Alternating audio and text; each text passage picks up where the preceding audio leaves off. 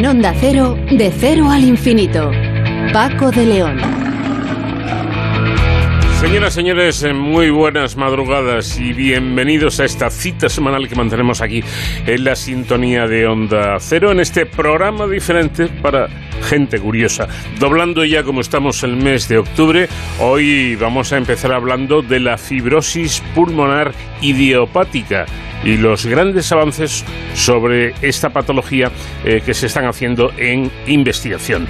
Paula Martínez es primera autora de un trabajo por el que han logrado detectar qué células dan origen a la fibrosis y poder empezar a pensar en un posible tratamiento. Bueno, esas células son los neumocitos alveolares. Sonsoles Sánchez Reyes nos habla hoy de un personaje eh, que todos, eh, pequeños y, mayores, conocemos, de D'Artagnan, el famoso mosquetero.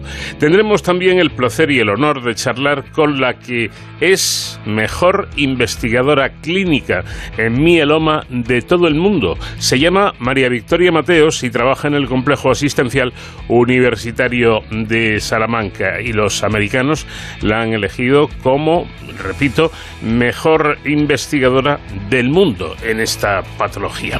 En la segunda hora ya nos eh, plantearemos por qué se habla tanto del hidrógeno en asuntos energéticos. ¿Es tal vez la solución para conseguir energía limpia y barata? Por cierto, la producción de hidrógeno libera CO2 a la atmósfera. Se lo vamos a preguntar a Marco Rupérez, que es ingeniero industrial y autor del informe titulado ¿Por qué hidrógeno y por qué ahora? También nos vamos a ocupar de las tendencias del mercado laboral para los llamados seniors, trabajadores que pasan de los 50 años. Y es que un informe del Instituto Santa Lucía pone los puntos sobre las IES en este asunto. Vamos a hablar precisamente con su director, con José Manuel Jiménez. Y en Héroes en Capa con David Ferrero, el tiempo que dedicamos a la seguridad y emergencias, vamos a hablar hoy de la salud mental con motivo de su Día Mundial. Nacho García se encuentra en la realización técnica, pilotando la nave al mando de la Enterprise de en la que nuestros invitados musical hoy son los componentes de la banda Elo Electric Light Orchestra.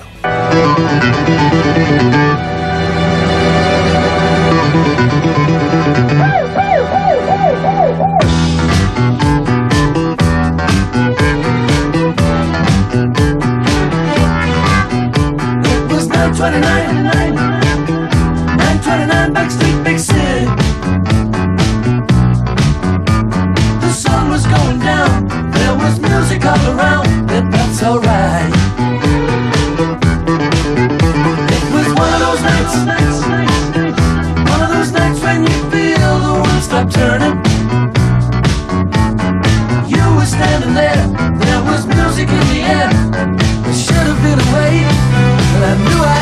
stay.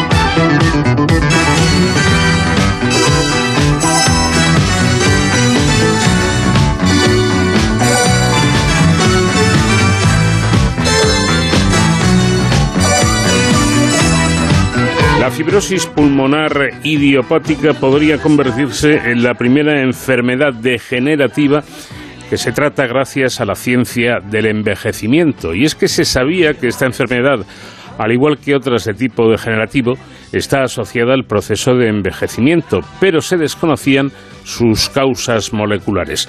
El grupo de telómeros y telomerasa del Centro Nacional de Investigaciones Oncológicas, liderado por María Blasco, lleva años desentrañándolas. En su último resultado, estrechan el cerco sobre exactamente qué células dan origen a la fibrosis, cuando sufre las alteraciones debidas al proceso de envejecimiento. Se trata de los neumocitos alveolares tipo 2, las células responsables de regenerar el tejido pulmonar. La relevancia de este resultado es que indica en qué células en concreto debe centrarse para eh, llevar a cabo una terapia contra esta fibrosis, según explica la propia María Blasco. Vamos a saludar ya a Paula Martínez que es primera autora junto con Sergio Piñeiro Hermida de este trabajo. Paula, ¿qué tal? Muy buenas noches. Buenas noches, Paco. Bueno, a ver si lo he entendido bien. Entonces, las células responsables de arreglar, de regenerar nuestros pulmones, son precisamente las responsables de la fibrosis. Eh, bueno, tenemos varios tipos celulares en el pulmón y dependiendo de qué parte del pulmón estemos hablando, eh, tenemos células, digamos, madres que se encargan de la regeneración. Los neumocitos tipo 2, que tú ya has mencionado en tu introducción, son, digamos, las encargadas de regenerar el alveolo, la, la, zona alveolar del pulmón, lo que se denomina el parénquima pulmonar. Luego hay otro tipo de células eh, que se llaman clara o incluso células basales, que son células epiteliales que se encargan también, o sea, tienen poder regenerativo, pero están más centradas en la regeneración de, de los bronquios, ¿no? De los, de, los conductos que, que llevan al parénquima pulmonar. y, y realmente, bueno, pues la fibrosis pulmonar es una enfermedad que, consiste en la cicatrización eh, del, de, la, zona alveolar donde se produce el intercambio gaseoso, ¿no? Eh, y, por tanto, bueno, pues estas células hemos hemos visto que son clave para, para que no se produzca, o sea, con un buen funcionamiento de estas células es crucial para que la, la fibrosis no llegue a desarrollarse. Bueno, y lo que, lo que ustedes han demostrado es que la fibrosis pulmonar se desencadena cuando en las células de los pulmones dejan de funcionar bien los telómeros. Efectivamente, eh, los telómeros eh, se denomina telómeros al extremo eh, terminal de, los cromosomas, ¿no? Mm. Donde está contenido nuestra información genética. Y los telómeros cuando nacemos pues tienen una longitud determinada y a medida que vamos envejeciendo la longitud del telómero se va cortando. Y, esto ya hace unos años se vio claramente que, telómeros demasiado cortos estaban asociados con, con, con, la fibrosis pulmonar. O sea, pacientes que tenían eh, telómeros muy cortos tenían una propensión de desarrollar fibrosis pulmonar eh, mayor que la que tenían unos telómeros, digamos, de una longitud adecuada. Eh, lo que no se sabía realmente era qué tipo de células eran, digamos, las que tenían, las que inducían la fibrosis pulmonar. Y esto ha sido, bueno, pues la, la importancia, digamos, científica de nuestro trabajo que hemos logrado eh, determinar qué son las células alveolares o, los neumocitos, que son realmente las, células clave que necesitan mantener una longitud telomérica adecuada para que no dejen de funcionar y por tanto se produzca la fibrosis pulmonar.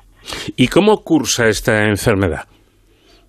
Pues mira, esta enfermedad cuando se produce un, un daño en el pulmón, que puede ser o bien eh, un daño exógeno por, por contaminantes o el tabaco o incluso mutaciones en, en, en, genes que, que, afectan a la longitud telomérica, eh, se produce un daño. Cuando las células, digamos, madres que regeneran, que, que están encargadas de regenerar eh, este daño, no, no son funcionales, se produce una regeneración mm, errónea o, o, que no, secretando es como cuando se produce una, una herida ¿no? en la piel, se produce una cicatriz. una cicatriz no es más que el, el depósito de fibras de colágeno, por eso las cicatrices son son duras, son rígidas, ¿no? no mm. y, y, exactamente lo mismo se produce en el pulmón. Cuando hay un daño, y este daño en nuestro caso se produce por tener telómeros muy cortos, las células alveolares o neumocitos no pueden regenerar el tejido propiamente dicho del pulmón y entonces se produce una secreción por parte de otro tipo celular que se llama fibroblasto y depositan fibras de colágeno al parénquima eh, alveolar. y, y o sea, hay una cicatrización, pero obviamente este tejido con, lleno de, de colágeno y de fibra no es funcional, no, no permite el intercambio gaseoso, que en definitiva es lo que un pulmón eh, tiene que hacer. Mm. Eh, ¿Es esta una enfermedad que actualmente no tiene tratamiento y, es potencialmente letal?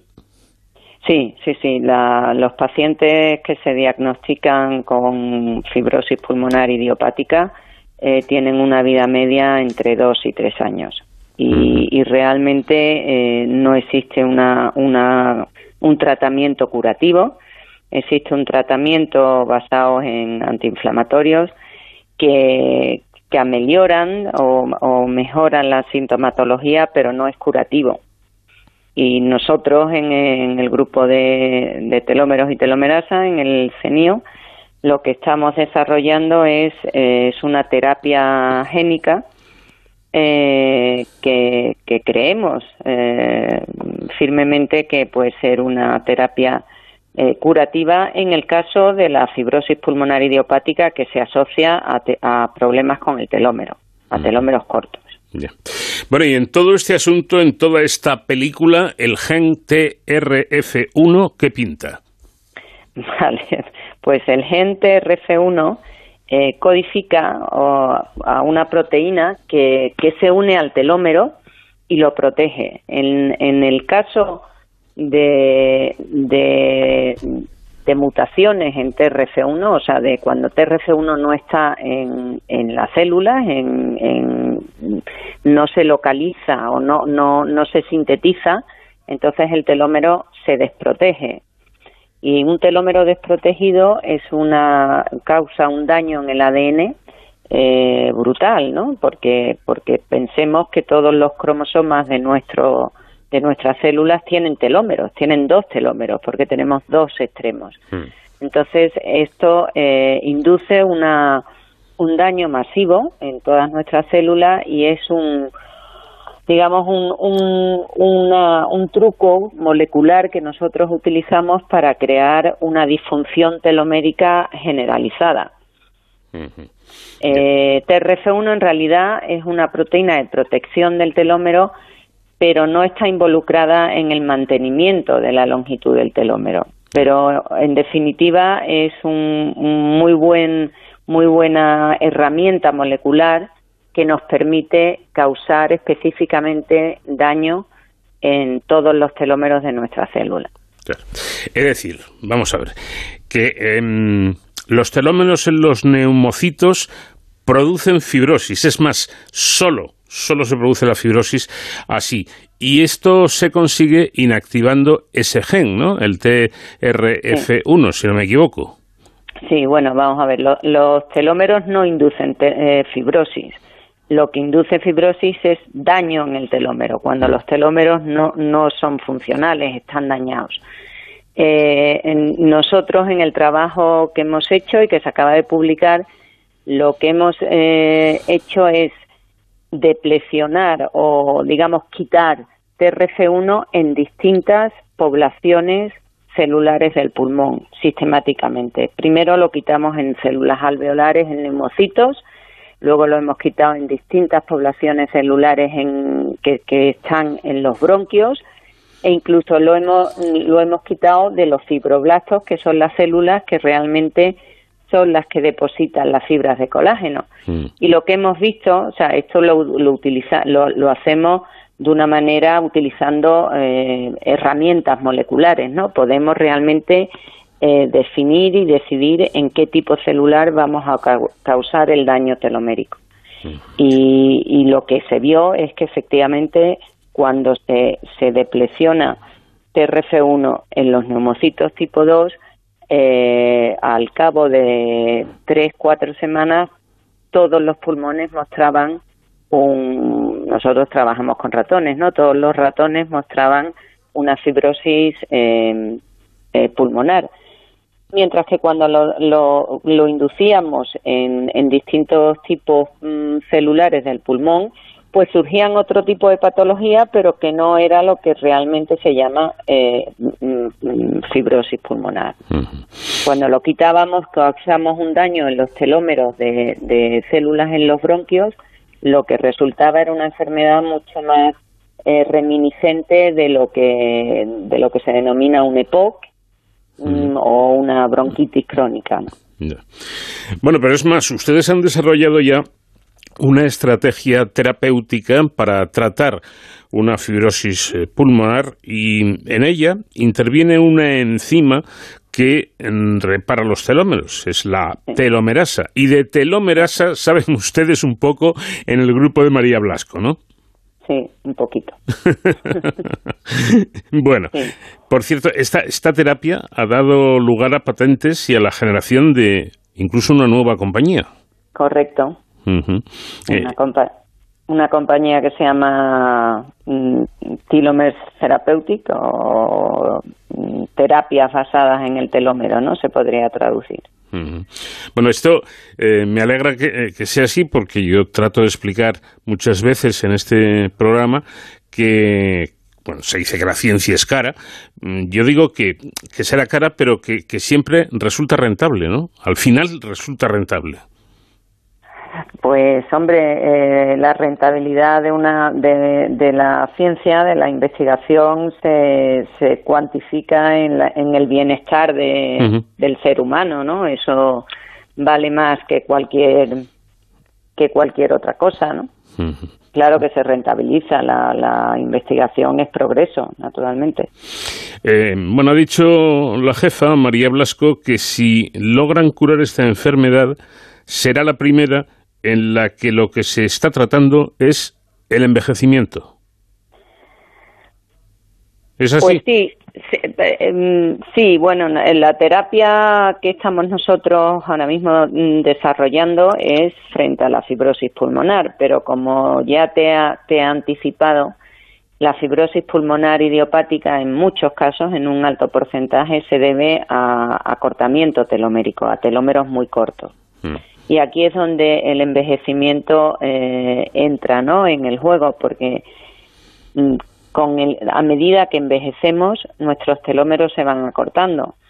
Lo que significa realmente que a medida que nos hacemos mayores tenemos una, una incidencia, una probabilidad de desarrollar eh, ciertas enfermedades que, que se llaman enfermedades asociadas al envejecimiento, como es la fibrosis pulmonar.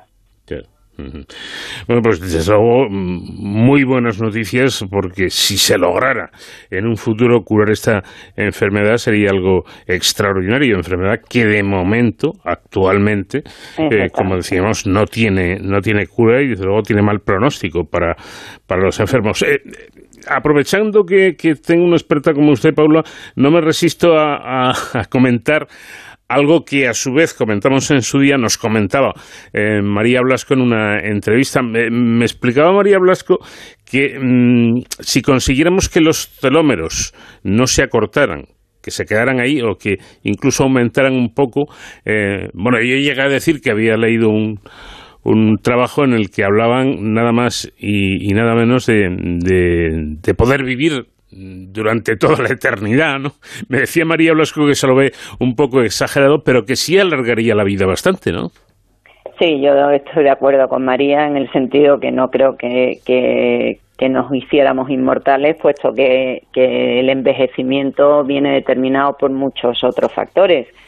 Definitivamente podríamos alargar la vida, pero lo que sí pensamos es que alargaríamos el, en la etapa de la vida en la cual nos mantenemos sanos. O sea, envejeceríamos de una manera eh, mucho más lenta, eh, retrasaríamos la, aparición de enfermedades asociadas al envejecimiento, que en definitiva son todas, porque las enfermedades empiezan a aparecer cuando nuestro organismo, nuestras células no funcionan bien. Entonces, si lográramos vivir sanos más tiempo, sería un logro eh, considerable. Ya lo creo. Moriríamos quizá un poco más tarde, pero moriríamos, mm, habríamos pasado nuestra vida eh, libre de enfermedades y esto definitivamente es un, para, según eh, pensamos nosotros, es un, un logro. Vamos, yo lo firmaba ahora mismo, ¿eh? Sí, ¿no? Simplemente Bueno, de hecho, de hecho ya lo hemos hecho en ratones, o sea, no está tan lejos de, de, de, la realidad. En ratones hemos logrado realmente aumentar la supervivencia media y sobre todo retrasar o incluso impedir la aparición de enfermedades eh, neuromusculares, incluso eh, de, mucho tipo, ¿no? De metabólicas y, o sea que esto ya esto ya es real en, en ratón. Pues vamos a ver si algún día es real en humanos. Yo insisto en que eh, que viva los años que tenga que vivir, ¿no? Pero, pero que a poder ser pudiera vivirlos libre de enfermedades. Eso ya, eso ya sería un logro fantástico. Yo no sueño con, con, vivir 300 años, con vivir 80, 90, ya está bien, eh, pero vivirlos eso, en, plenitud y, y, sin enfermedades. Sería, sería lo ideal, ¿no? Sí, sí, estoy totalmente de acuerdo. Bueno, pues para eso están trabajando, eh, entre otras cosas, todo este grupo que lidera María, María Blasco. Paula Martínez es la primera autora de este trabajo junto con Sergio Piñeiro Hermida. Paula, muchísimas gracias por habernos dedicado estos minutos y enhorabuena por el trabajo que hacen ustedes. Gracias a vosotros, Paco. De cero al infinito. 25 de junio de 1673 moría en Maastricht, Países Bajos, de un disparo enemigo el capitán Charles de Batz-Calmore, mosquetero del rey de Francia que se hacía llamar D'Artagnan y que inspiró a Alejandro Dumas su personaje protagonista de la trilogía de los tres mosqueteros, 1844. Veinte años después, 1845, y El vizconde de Bragelonne, de 1848. Y este es el argumento que centra hoy el paseo por la historia de Sonsoles Sánchez Reyes. Sonsoles, ¿qué tal? Buenas noches. Muy buenas noches, Paco. Bueno, hablamos de Los Tres Mosqueteros, que es sin duda una de las obras más universales de la literatura francesa. Aunque es producto de la imaginación del novelista y dramaturgo Alejandro Dumas, 1802-1870, el regimiento existió y los personajes tienen equivalentes históricos reales.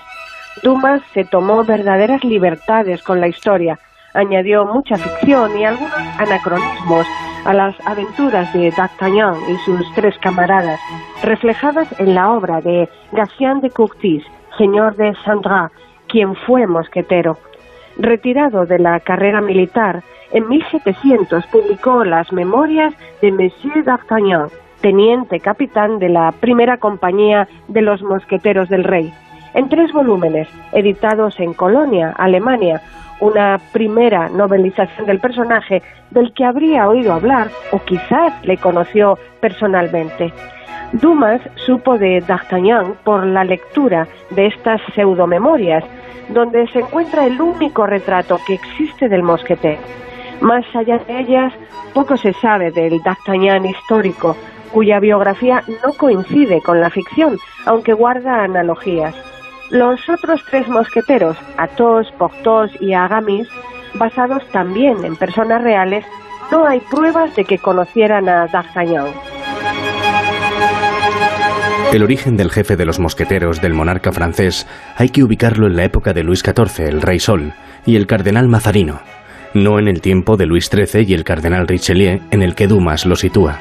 Charles de Batz Castelmore, llamado D'Artagnan, es de los mosqueteros el más fiel a su homónimo literario, también gascón, como él. Nació entre 1610 y 1615. Se desconoce la fecha exacta, en el Château de Castelmore.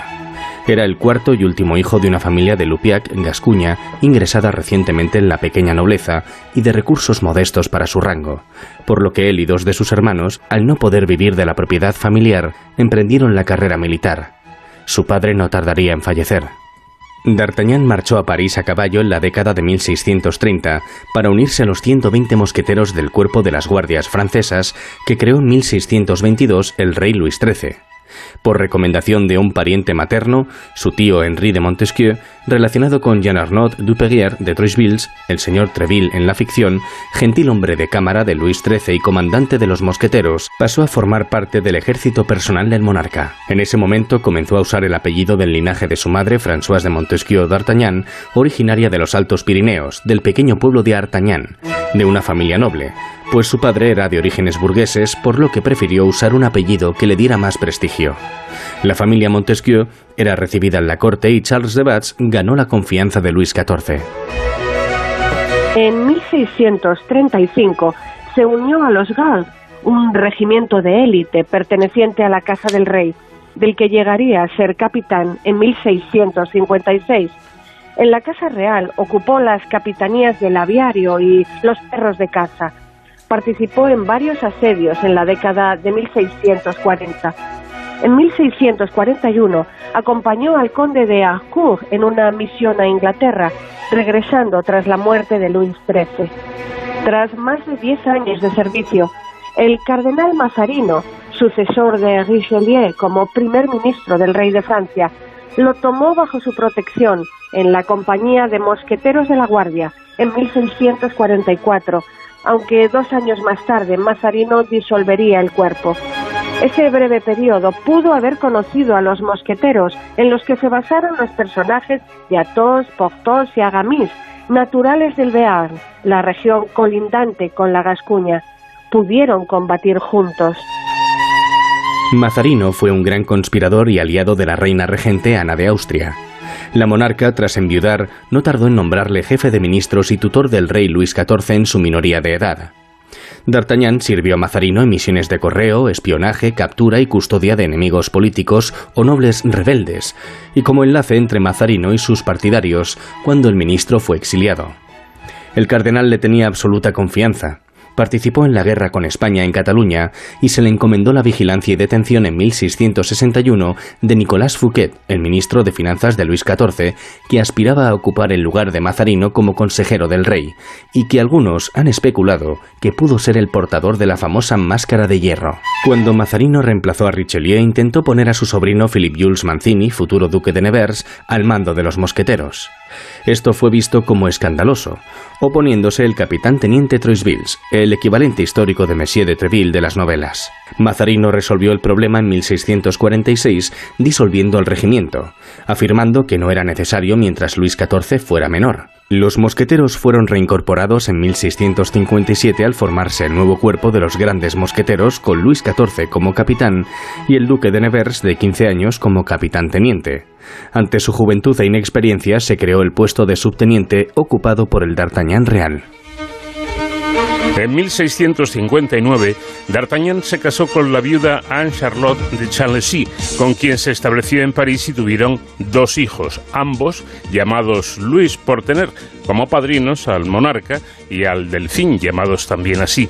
Fue un enlace de conveniencia auspiciado por el rey y Mazarino, en el que ella aportaba más riqueza y posición social que él. El matrimonio se rompió en 1665, posiblemente debido a la separación forzosa cuando D'Artagnan sirvió como carcelero de Fouquet. Mazarino murió en 1661, pero Luis XIV siguió protegiendo a D'Artagnan hasta el final de su vida. En 1667 fue nombrado capitán teniente de la primera compañía de mosqueteros de la Guardia Montada del Rey. Tras la firma del Tratado de Aquisgrán en 1668, fue nombrado mariscal de campo y posteriormente, un breve tiempo, gobernador de Lille, una ciudad estratégica su proximidad a la frontera con los Países Bajos, recientemente conquistada a los españoles. En guerra con estos territorios murió D'Artagnan. La muerte novelesca coincide geográficamente con la biográfica. Cayó por un balazo holandés en el asedio de Maastricht, aunque sin haber recibido instantes antes el bastón de mariscal. Su exmujer le sobrevivió 10 años. Luis XIV se casó el 9 de junio de 1660 en San Juan de Luz con María Teresa, infanta de España, hija del rey español Felipe IV. La compañía de mosqueteros y quien los mandaba, D'Artagnan, encabezaron la procesión a la frontera española en un viaje que duró casi un año. El 26 de abril se detenían en Vic Fezensac. D'Artagnan aprovechó para ir a Lupiac a visitar la tumba de sus padres, única vez que volvería. Al año siguiente arrestó al intendente Fouquet. Seis años más tarde se convirtió en gobernador de Lille y en 1672 regresó junto a Luis XIV para la guerra holandesa. De los compañeros de aventuras de D'Artagnan se sabe menos. Armand de Silec d'Athos de Hauteville, llamado Athos, Isaac de Porto, apodado Portos, y Henri d'Aramitz, conocido como Aramis, tenían aproximadamente la misma edad que D'Artagnan, y como él entraron en distintas compañías de la Guardia Real por recomendación del señor Treville, con el que además Portos, Athos y Aramis estaban emparentados.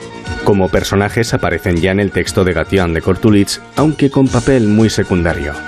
Dumas les daría más relevancia en su ficción, acaso evocando las figuras de los dos hermanos mayores del protagonista, ya mosqueteros cuando el joven D'Artagnan llegó a París.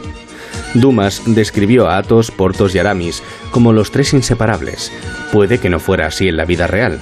Athos pertenecía a la pequeña nobleza del Barn, Murió posiblemente en un duelo en 1645, solo un año después de que D'Artagnan ingresara en el cuerpo de mosqueteros, por lo que la posibilidad de que se conocieran sería débil. Portos y Aramis participaron en el asedio de la Guerra de los Treinta Años, en los que también combatió D'Artagnan, aunque no hay pruebas de que coincidieran. Posiblemente Dumas les dio un papel destacado en sus novelas porque la suma de los cuatro encarna las virtudes de un caballero ideal la valentía, D'Artagnan, la nobleza, Athos, la fuerza, Porthos y la inteligencia, Aramis. Los tres mosqueteros no aspira a valores históricos, sino morales. Heredero del romanticismo, Dumas proyecta la imagen idealizada de la época dorada de Francia y transforma en héroes literarios a soldados. D'Artagnan y los mosqueteros han perdurado en el imaginario colectivo, prueba de que los mitos sobreviven a aquellos en quienes están basados. Los orígenes de los mosqueteros se remontan a 1600, cuando Enrique IV formó las carabinas, una unidad de caballería ligera que portaba arcabuces, conocida por su puntería. En 1615, durante la regencia de Luis XIII, los carabineros se distribuyeron entre otras unidades de caballería ligera, donde realizaban misiones de reconocimiento. En 1622, Luis, queriendo su propio regimiento especial, reformó la unidad para combatir a los hugonotes. Los mosqueteros fueron un regimiento de élite. Casi todos eran nobles, aunque la destreza militar era el requisito principal. Eran un regimiento joven, cuyos hombres empezaban su servicio a los 16 o 17 años. Eran predominantemente gascones o bearneses, famosos por su valentía, quizás en honor a Enrique IV, natural de Po, en esa región. Inicialmente tenían su propio capitán, pero Luis III estaba tan orgulloso de ellos que en 1634 se autoproclamó capitán y creó el puesto de capitán teniente para el día a día del regimiento. Los mosqueteros, tanto infantería como caballería, eran expertos en la espada y las armas de fuego. Durante tiempos de paz servían como escolta del rey y organizaban simulacros de batallas como entretenimiento en la corte. En guerra, acompañaban al rey al frente, dirigían asaltos en asedios, realizaban maniobras peligrosas y eran centinelas en la puerta del monarca. Tenían su base en París, cerca del Louvre, pero en 1682 Luis XIV trasladó su corte al Palacio de Versalles y se llevó un destacamento de mosqueteros para tareas delicadas. El cardenal Richelieu, primer ministro de Luis XIII, tenía su propia guardia. Su política consistía en negar a la nobleza un cargo superior, limitando su poder y haciéndolos dependientes del rey para obtener posición. Dado que la mayoría de los mosqueteros eran nobles, esto provocaba rivalidad entre los dos regimientos. Mazarino había formado su propia guardia que cedió a Luis XIV en 1660. Tres años más tarde, esta se convirtió en la segunda compañía de mosqueteros, también capitaneada por el rey, con Nevers como capitán teniente. Ambas compañías se distinguían por el color de sus caballos, gris la primera, negro la segunda. Los mosqueteros participaron en muchas batallas. Desplegados durante la Guerra de Sucesión Española 1701-1714, su última aparición sería en la Batalla de Fontenoy, en 1745, durante la Guerra de Sucesión de Austria. Desde entonces, Luis XV los utilizó solo para funciones ceremoniales. Luis XVI los disolvió en 1776, aunque Luis XVIII los restableció en 1814-1815. Su memoria sería revivida cuando Dumas publicó Los Tres Mosqueteros como serie por entregas en el periódico Le Sigle, en 1844. Europea d'Artagnan, creada en 2021, es una ruta cultural que rinde homenaje a Charles de Batz de Castelmont, d'Artagnan, siguiendo sus pasos en 4.000 kilómetros por 15 regiones de seis países, Bélgica, Francia, Alemania, Italia, Países Bajos y España. D'Artagnan no muere rico. Su inventario deja un legado pobre a sus descendientes. Luis XIV pagará a su viuda una pensión para criar a sus dos hijos. Sin la novela de Alejandro Dumas, lo más probable es que hubiera sido olvidado por la historia pero en su localidad natal, Lupiac, hoy día D'Artagnan cuenta con una estatua ecuestre, un museo y un festival local anual que celebra a los mosqueteros. Pues ahí está el personaje elegido esta semana, D'Artagnan, eh, recordando la novela de Alejandro Dumas de los tres mosqueteros. Gracias como siempre, son soles y te espero la próxima semana. Gracias a ti Paco, un abrazo y hasta la próxima semana. De cero al infinito. Se llama María Victoria Mateos, es zamorana, tiene 52 años y lleva más de dos décadas estudiando e investigando el cáncer de sangre, una enfermedad que presenta una incidencia constante de unos cuatro casos por 100.000 habitantes y año y se detecta en unos 2.000 casos anuales. Bueno, se trata de un tipo grave de cáncer que hace 20 años era mortal de necesidad que hoy cuenta con fármacos nuevos que hacen pensar en nuevas posibilidades para los pacientes. La doctora Mateos lleva a cabo su trabajo en el Complejo Asistencial Universitario de Salamanca y recientemente ha sido galardonada como mejor investigadora clínica en mieloma del mundo, un premio concedido en Los Ángeles, en Estados Unidos, a cargo de la Sociedad Internacional del Mieloma durante su encuentro anual. Doctora Mateos, ¿qué tal? Buenas noches. Hola, buenas noches. Bueno, pues lo primero, enhorabuena por este importantísimo premio que usted ha recibido. Muchas gracias. Eh, en España me da la sensación, bueno, me consta, de que se hace muy buena investigación y que estas cosas ya no son solo de los americanos, ¿no?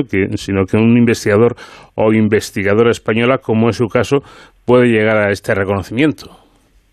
Bueno, pues eh, la verdad es que sí. Eh, yo creo que, que somos afortunados y, bueno, en el caso del mieloma múltiple de la enfermedad a la que yo me dedico, pues eh, he de reconocer que España es un país que ha contribuido de manera muy relevante a la investigación y a incorporar nuevos avances. Pero también me gustaría decir que es un reconocimiento personal pero que al final es extensivo a un gran grupo y a un montón de gente que trabajamos todos juntos y el reconocimiento es eh, pues realmente a España en general y España como país y grupo español de mieloma que contribuye a aportar cosas nuevas para esta enfermedad. ¿Y qué supone este, este premio para, para usted? Bueno, supone un reconocimiento a una trayectoria, como bien ha mencionado, de más de 20 años dedicándome a, investigar en el mieloma, a investigar fundamentalmente desde el punto de vista clínico, lo que significa es que ya en el año 2004 empezamos con el primer ensayo clínico en pacientes con mieloma de nuevo diagnóstico y pusimos en contexto una nueva combinación para estos pacientes que ha sido el punto de partida para desarrollar una gran cantidad de ensayos clínicos en los últimos 20 años, añadido además de estudios biológicos que realizan otras personas del grupo en los diferentes laboratorios y yo creo que al final es la mezcla de la aportación clínica junto con la aportación del laboratorio lo que más relevancia le da a nuestra investigación como Grupo Español de Mieloma y al final se traduce en este reconocimiento personal por representar un poco al grupo español de mieloma. Bueno, ¿y, en qué se traduce un reconocimiento de, este tipo? Quiero decir, ¿para qué sirve un premio como este? Bueno, sirve simplemente para reconocerte de manera pública eh, el trabajo, el esfuerzo que estamos dedicando para aportar cosas nuevas a los pacientes y no es más que un mero reconocimiento, pero bueno, es por supuesto de agradecer y te pone un poco pues en el contexto de dar mucha más visibilidad al grupo español de mieloma, lo cual nos puede poner en una situación óptima para seguir aplicando a proyectos de investigación, a realizar ensayos clínicos y es eh, pues bueno una garantía. El grupo, en este caso yo personalmente recibes eh, un premio o un reconocimiento a la excelencia en investigación clínica, lo que dice a favor del grupo que la investigación que hacemos es de calidad, es buena y nos abre la puerta, obviamente, a nuevos ensayos clínicos para estos pacientes. Mm. Bueno, parece que a usted le, pasó eh, lo mismo que a Margarita Salas con el fago CI-29. Lo conoció y pasó su vida estudiándolo hasta el final de sus días. En su caso ha sido con el mieloma o con el cáncer de sangre al que lleva estudiando desde su tesis doctoral. Eh, ¿Cómo es eh, este tipo de cáncer? Bueno, es eh, una enfermedad de la sangre, es un cáncer de la sangre donde la célula tumoral está dentro de la médula ósea, que es la fábrica de todas nuestras células de la sangre, y es una enfermedad que se caracteriza porque esas células plasmáticas liberan una proteína a la sangre, una proteína que medimos, mensualmente en todos los pacientes y lo más importante es la clínica, las manifestaciones clínicas que esta enfermedad produce en los pacientes, que es fundamentalmente lesiones en los huesos. La médula ósea está dentro de los huesos y hay algunos pacientes que tienen incluso fracturas patológicas, agujeros en los huesos y la anemia junto con el cansancio y la fatiga son las dos manifestaciones clínicas más frecuentes. Es por ello por lo que la investigación centrada en intentar controlar cuanto antes y de manera más profunda posible esta enfermedad redunda en un beneficio muy importante para los pacientes que les tenemos que intentar controlar y desaparecer el dolor que tienen en los huesos, junto, por supuesto, con recuperar la anemia. Solemos asociar el, cáncer a un tumor. En, el caso del cáncer de sangre, ¿hay tumor también o no? Sí, hay tumor. Lo que pasa que eh, la pregunta es muy apropiada y es curioso. Cuando un paciente tiene un tumor sólido en la mama, en el estómago, el paciente localiza el tumor en el cuerpo, en una parte del cuerpo lo localiza. En el caso de los cánceres de la sangre y en el mieloma en particular, el tumor habitualmente no se localiza en ningún sitio concreto, sino que son tumores que van por la sangre y eso ayuda a que el paciente, desde el punto de vista psicológico, no lo contextualice tanto como un tumor sólido. Eso, desde el punto de vista de la investigación, nos favorece a nosotros porque es un tumor mucho más accesible y básicamente si hacemos un aspirado de la médula ósea, que es una técnica relativamente sencilla, o en otras enfermedades directamente en la sangre, podemos acceder al tumor, con lo cual eso aumenta las posibilidades de investigar sobre la célula tumoral. ¿Se puede curar este cáncer? Estamos en ello. Realmente en el Congreso de Los Ángeles ha sido una de las primeras veces en las que más veces se ha mencionado la palabra curar. Yo digo que tenemos los ingredientes necesarios para poder curar a pacientes con mieloma. Hay algunos pacientes ya curados y yo creo que en los próximos 5, 10 años vamos a asistir a la realidad de identificar al paciente que podemos curar. Lo que pasa es que necesitamos tiempo, obviamente, para ver que esos pacientes no vuelven a presentar nunca ninguna sintomatología de la enfermedad y poder confirmar que los hemos curado. Dice usted algo que a mí me parece muy importante y es que están ofreciendo calidad de vida y cantidad de vida. Correcto. No podía ser de otra manera. Ofrecer cantidad sin calidad no tendría ningún sentido. Y es algo que cada vez los pacientes ponen más en contexto. Ellos tienen una enfermedad, cada vez conocen mejor su enfermedad, pero te piden calidad de vida. Ellos quieren seguir trabajando si es posible, quieren seguir haciendo vacaciones, saliendo de viaje y por lo tanto ese es nuestro compromiso, no solamente ofrecerles cantidad que la enfermedad responda, sino que la tolerancia al tratamiento sea bueno y que puedan mantener las actividades de su vida diaria en la medida de lo posible. Bueno, usted insiste en que la llegada de tratamientos eficaces requiere más eh, presupuestos, para lo que hace un llamamiento en el que el sector privado cobra un peso específico a través del, mecenazgo. ¿no? Y hablan de la Sociedad Internacional del Mieloma, que cuenta con una fundación americana que dona millones de euros anualmente que se dedican a becas de investigación investigación. Una vez más, la colaboración entre los investigadores, la investigación y el mecenazgo. Correcto, eso es algo que, bueno, que realmente en Europa y en España en particular es muy poco habitual y, y, realmente la Sociedad Internacional de Mieloma goza de una salud económica buena gracias a estas labores de mecenazgo que se invierten en dar becas a diferentes investigadores de todo el mundo. Está basado también en que investigadores de países más eh, con un nivel de ingresos más bajo tengan posibilidad de hacer estancias en centros especializados para formarse adquirir experiencia que puedan llevar después a sus países. Es decir, todas estas labores realmente son muy importantes y yo hago un llamamiento a que eso ocurra en España. Mm. Su experiencia internacional bueno, le permite asegurar que la pandemia ha manifestado que tenemos muy buena sanidad cuando se compara el sistema público con otros eh, países. Somos, somos afortunados en este sentido, ¿no?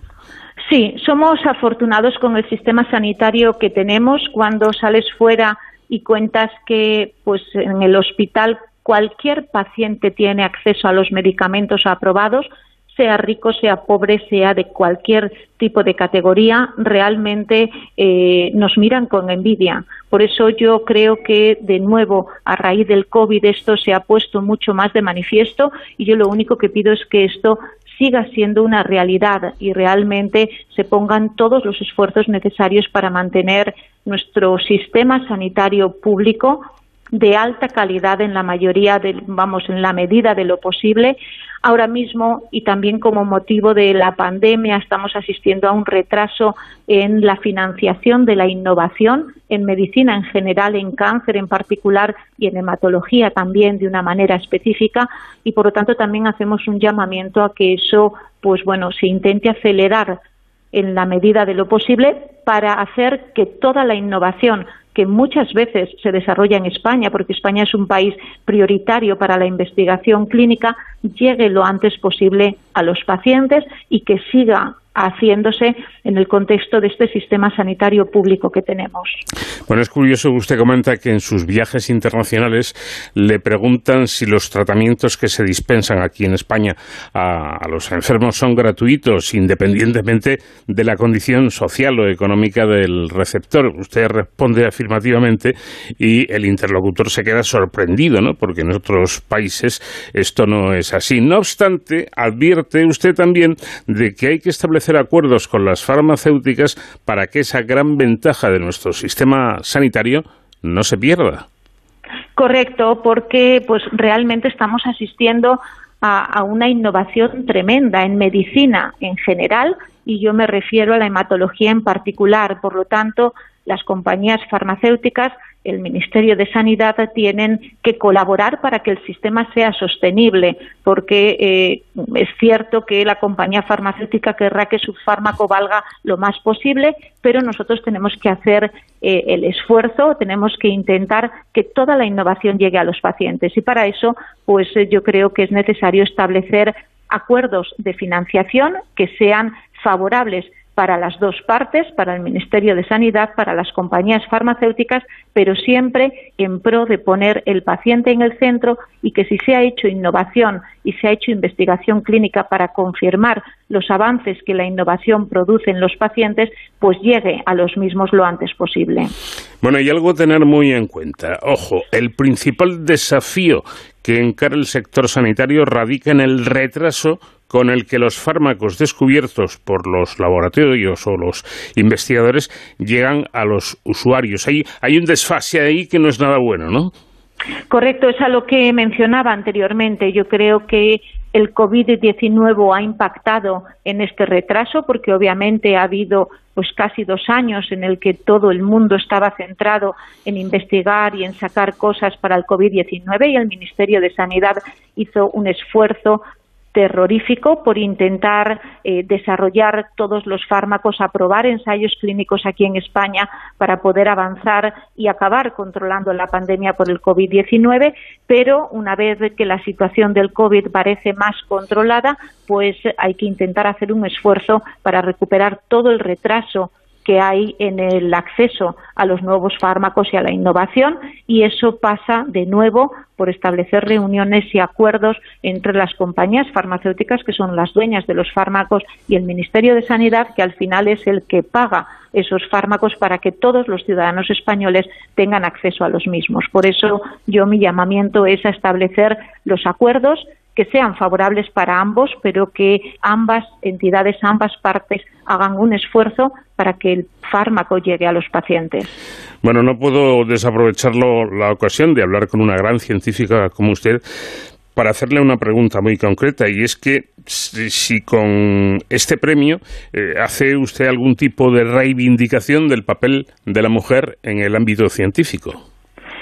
Bueno, realmente eh, no hago ninguna reivindicación, simplemente puedo hacer un llamamiento a que las facultades de medicina están ahora mismo eh, llenas de mujeres y los hospitales hay muchísimo médico mujer y que les invito, por supuesto, a que se dediquen también a la investigación, pero lo hago a los hombres y lo hago a las mujeres. Yo digo que el médico no solamente tiene la obligación de digerir el conocimiento que otros hacen, sino generarlo. Y la manera de generar es eh, hacer investigación clínica. Creo que es algo accesible tanto a hombres como a mujeres, requiere de un esfuerzo, pero creo que forma parte de la obligación del médico. Intentar evaluar, aunque solo sea lo que hace en su actividad clínica, para ver si lo que hace está bien, está mal, se puede mejorar, y eso ya forma parte de la investigación. Y una última pregunta. Eh, sinceramente, doctora, ¿impresiona saberse la mejor investigadora del mundo sobre el mieloma? A ver, creo que es un poco sobredimensionado. Creo que hay muchísimos investigadores excelentísimos en mieloma en España y en el mundo en general. Eh, este es un reconocimiento anual. Diría que este galardón dura un año hasta que al año siguiente se lo den a otra persona pero no impresiona. Yo agradezco el reconocimiento y lo único que te da, si cabe, más responsabilidad para seguir haciendo las cosas como las estamos haciendo, con siempre la intención de mejorarlo.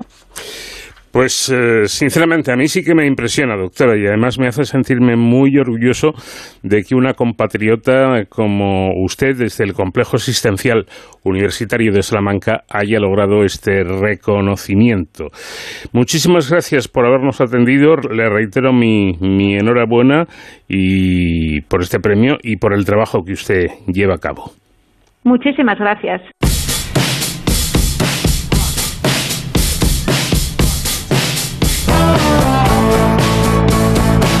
Es el momento de terminar nuestra primera hora de programa. Paso a los servicios informativos de Onda Cero y de inmediato continuamos.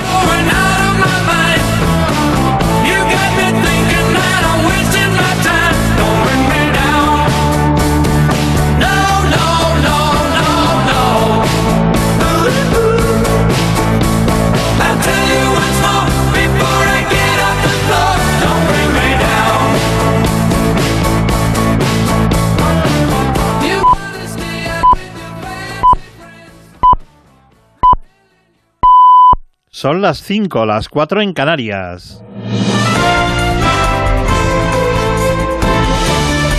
Noticias en Onda Cero. Hola, buenas noches. Dos activistas han lanzado este viernes sopa de tomate sobre el famoso cuadro Los girasoles de Van Gogh en la National Gallery de Londres y posteriormente han sido detenidas por la policía. Los manifestantes han arrojado dos latas de sopa de tomate sobre la obra pintada en el año 1888 antes de arrodillarse frente a la pintura y pegar sus manos a la pared bajo el cuadro. ¿Qué vale más, el arte o la vida? ¿Vale más que la comida o más que la justicia? ¿Le preocupa más la protección de un cuadro o la protección de nuestro planeta y de las personas? La moderación en el precio de la electricidad y las ayudas a los transportes ha permitido que se contengan la subida de los precios. La inflación sigue siendo muy alta, pero el IPC ha caído en septiembre siete décimas respecto al mes de agosto. De todas formas, los carburantes están subiendo en este mes de octubre y no paran de subir los precios de los alimentos. Patricia Gijón. Las medidas del Gobierno, como el tope al gas y el freno temporal de los carburantes en septiembre, han logrado contener la curva del IPC antes de la amenaza del crudo invierno. Aún así, la inflación está en el 8,9% frente al 10,5% de agosto. Cayó la electricidad y el transporte, aunque se disparan los alimentos, un histórico 14,4%, especialmente los más básicos, la leche, las legumbres, la carne o los huevos. También subieron hoteles y muebles. La inflación subyacente, sin tener en cuenta energía y alimentos, bajó dos décimas hasta el 6,2%.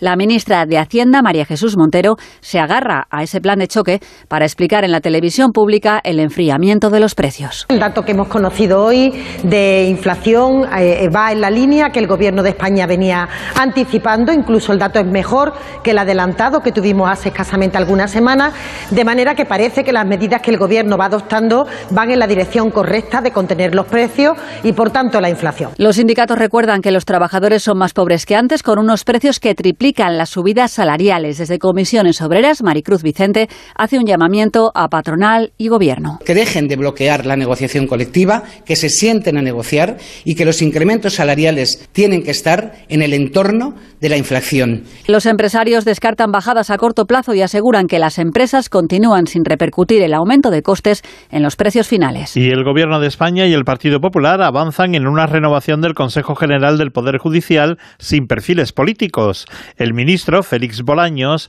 habla de discreción en el documento en el que están trabajando ambos partidos. Estamos eh, trabajando y vamos a seguir haciéndolo, al menos por mí no va a quedar, con mucha discreción. Aquí tenemos una fórmula para que salga adelante, una negociación tan compleja como esta, que es trabajar mucho y hablar lo menos posible. Yo del contenido me tienen que permitir que sea discreto. No quiero hacer ningún comentario sobre lo que estamos trabajando en la mesa. Si le digo que obviamente se está trabajando sobre un documento, un documento por escrito, y que espero que esta vez sea la definitiva. El presidente del Partido Popular, Alberto Núñez Feijóo, habla de sus condiciones para alcanzar un acuerdo. ¿Podemos llegar a un acuerdo? Sí.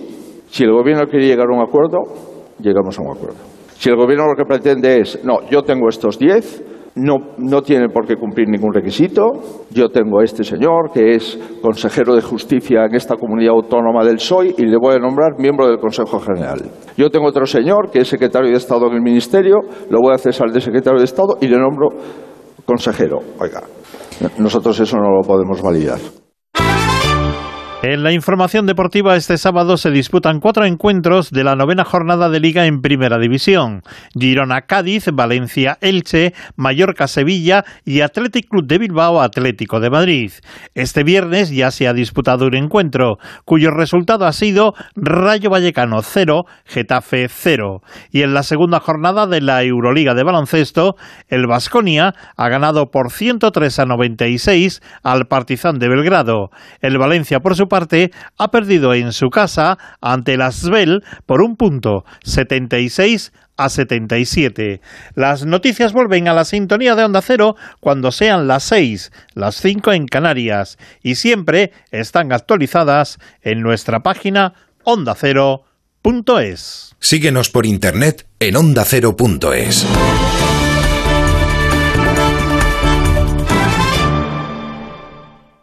para descubrir el apasionante mundo de los animales. Tengamos un poquito presente a estos animales pobrecitos que no cuesta nada poner el alféizar de la ventana un recipiente con agua. es muy importante que tengamos a nuestro animal de compañía bien tratado, bien prevenido. Consulta y resuelve tus dudas en Como el perro y el gato. Podéis mandar lo que os apetezca, consultas, dudas, opiniones, lo que queráis. Línea abierta. Los animales son agradecidos por naturaleza. Como el perro y el gato, con Carlos Rodríguez. Sábados a las 3 de la tarde, a las 2 y media y siempre que quieras en la app y en la web de Onda Cero. Patrocinado por Menforsan, los especialistas en cuidados, higiene y cosmética natural para las mascotas. Te mereces esta radio. Onda Cero, tu radio.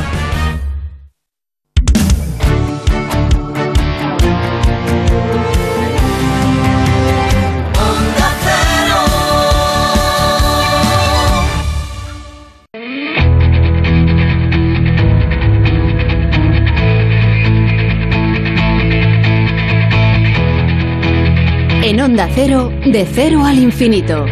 Paco de León. Hemos llegado al ecuador de nuestro programa y es hora de iniciar esta segunda etapa del programa. Eh, ¿Por qué se habla tanto del hidrógeno en asuntos energéticos? ¿Es la solución para conseguir una energía limpia y además barata? La producción de hidrógeno libera CO2 a la atmósfera. Bueno, se lo vamos a preguntar a un experto, a Marco Rupérez, que además de ingeniero industrial, es autor del informe titulado ¿Por qué hidrógeno y por qué ahora? Un informe, eh, bueno, pues que tiene importancia, ya que a pesar de que estamos disfrutando todavía de un tiempo bastante benigno, el frío estará a punto de llegar, habrá que encender calefacciones aquel que pueda, porque hay gente que dice que no, que no va a poder, o sea, que tendrá que apañárselas como, como sea, porque el precio del combustible, el precio de calentarnos, por ejemplo, es realmente prohibitivo. También nos vamos a ocupar de la tendencia del mercado laboral para los llamados seniors, es decir, esos trabajadores que ya pasan de los 50 años. Un informe del Instituto Santa Lucía pone los puntos sobre las IES en este asunto y queremos hablar con su director José Manuel Jiménez para que nos comente los detalles. Y en Héroes en Capa, en nuestro tiempo de seguridad y emergencias, con nuestro experto David Ferrero, vamos a hablar hoy de salud mental con motivo del Día Mundial de la Salud Mental, que se ha celebrado hace poco. Y por supuesto, seguiremos disfrutando de la música de nuestros invitados musicales esta semana, que son Elo.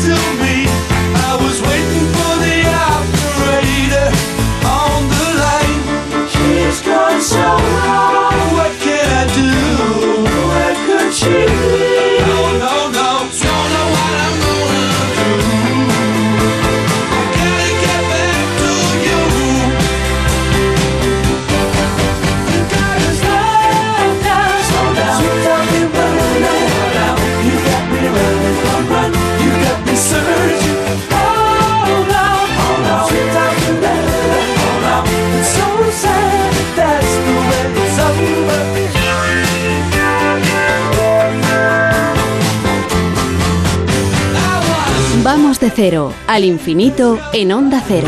Paco de León. A pesar de que el tiempo nos está regalando, como por otra parte es costumbre, este llamado veranillo de San Miguel, pronto llegará el frío y necesitaremos energía para calentarnos. Una energía que actualmente parece solo al alcance de los ricos y que además contamina bastante.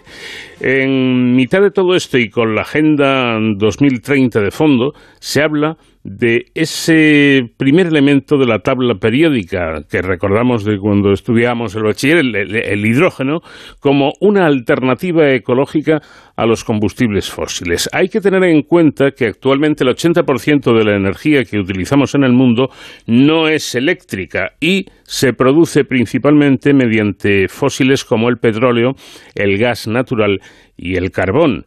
Bueno, el cambio climático y la carestía de estos fósiles hacen que la transición energética sea imprescindible, pero para lograr la electrificación de la economía es necesaria una ingente variedad de tecnologías y sectores. El hidrógeno y sus eh, tecnologías puede ser un actor importante, relevante, que aporte soluciones. Marcos Rupérez es ingeniero industrial y autor del informe publicado por OBS Business School eh, que recomiendo que lean si tienen un ratito y que lleva por título ¿Por qué hidrógeno y por qué ahora? Marcos, ¿qué tal? Buenas noches. Buenas noches, ¿qué tal? ¿Cómo estáis? Bueno, ¿el hidrógeno puede ser la solución para conseguir una energía limpia y barata? Bueno, el hidrógeno puede ser una parte de la solución eh, para conseguir una energía limpia y barata, porque al final tampoco es el milagro, pero sí que, que aporta unas ciertas soluciones necesarias para algunos sectores. Eh, sin embargo, em, eh, este hidrógeno no siempre proviene de fuentes renovables. De hecho, hoy en día, eh, para su obtención se suelen utilizar combustibles fósiles que emiten bastante CO2 en el proceso. Sí, es que actualmente lo que mucha gente no conoce es que actualmente hay ya muchísimo consumo de hidrógeno, como un 2% de todo el consumo energético mundial es en hidrógeno. Mm. ¿Pero en qué? Claro, porque no se conoce, porque no se conoce porque no es en productos de consumo final, no es en cosas que usamos en nuestro día a día, sino que es en subprocesos y principalmente se utiliza para hacer eh, fertilizantes, para abonar campos y para hacer metanol, que es para hacer productos plásticos y de industria química y, y, y también las industrias de combustibles fósiles. Pero claro, es un gas que está dentro de los procesos y al final lo que el producto que nos llega a nosotros nunca es ese, es el fertilizante, es un plástico es, o es eh, combustible fósil. ¿Qué sucede? Que ese hidrógeno que se utiliza en esos procesos eh, industriales es un hidrógeno que se genera reformando gas natural, es decir, cogiendo gas natural y con ese gas natural generando el hidrógeno y emitiendo CO2 en el proceso, eso a día de hoy. Bueno, por, compilar un poco los, datos perfectos que nos ha ofrecido Marcos, decir que eh, según publica eh, este, precisamente este informe, el consumo mundial de hidrógeno fue en 2020 de alrededor de 90 millones de toneladas métricas. Y efectivamente para su generación se empleó un 2% de toda la energía primaria utilizada por los humanos sobre la Tierra, el equivalente a 342 342 reactores nucleares funcionando 24/7. Vaya dato, ¿no? Sí, la verdad es que el dato de los reactores, cuando puse en el informe el dato de los reactores, lo puse justo por esto, ¿no? Todos me gusta mucho porque es muy... O sea, pone muy en, en, contexto la cantidad de energía que usa en el hidrógeno, que, que es totalmente desconocida y que es masiva. Es, es muy masiva. Bueno, vamos a ver, me equivoco si digo que la utilización de hidrógeno en estos momentos es de lo más contaminante que hay? Bueno, no, no es de lo más, es igual de contaminante que el resto del proceso. Simplemente emite mucho CO2, pero es más contaminante que yo, los vehículos. Simplemente es igual de contaminante que toda nuestra sociedad en la que el 80% de la energía proviene de fósiles emitiendo CO2. Entonces, eh, producir hidrógeno es simplemente hoy en día un proceso más de nuestra sociedad contaminante y, carbonizada y, con combustibles fósiles. Bueno, pero esto puede, puede cambiar gracias al llamado hidrógeno verde. Explíquenos qué es exactamente el hidrógeno verde. Bueno, lo que me gusta aclarar siempre de primera es que el hidrógeno es siempre transparente como gas y, no huele. Entonces se llama verde al hidrógeno que por garantía de origen, o sea, porque que ha sido generado sin emitir CO2. O sea, se le llama verde como una manera de, entendernos para que, es un hidrógeno que no ha emitido CO2. Igual que puedes comprar en tu casa kilovatios de energía verde, eléctrica, pero no son los mismos kilovatios, son lo que te dicen que garantía, por garantía de origen se ha emitido, se ha, emitido, se ha generado con renovables. Entonces, ¿qué es el hidrógeno verde? Es un hidrógeno que se genera partiendo de energías renovables, de paneles fotovoltaicos, de turbinas eólicas, y con esa energía eléctrica hacemos electrolisis. ¿Qué es la electrolisis? La electrolisis es partir la molécula de agua, que son dos H, dos hidrógenos y un oxígeno, H2O, mm. eh, y, entonces extraer esos H con la energía eléctrica de las renovables y por tanto transformar la energía eléctrica renovable en hidrógeno, que es, un gas combustible y que, que, digamos que absorbe o, transmite esa energía para ser usada donde se quiera, o en los procesos actuales de metanol, de, de amoníaco que hemos hablado, o en nuevos procesos que quieran descarbonizarse y puedan usar ese combustible. Mm.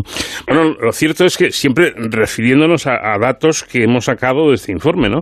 Ahora mismo la tasa de producción de este hidrógeno proveniente de electrolisis por energías renovables u otras fuentes no emisoras de CO2 a día de hoy es inferior al 0,03% de la producción mundial. Bueno, esto parece casi nada, ¿no? Muy poco. Sí, de hecho el dato es un dato que cogí de, no recuerdo de otro informe, eh, es como si fuera cero, básicamente.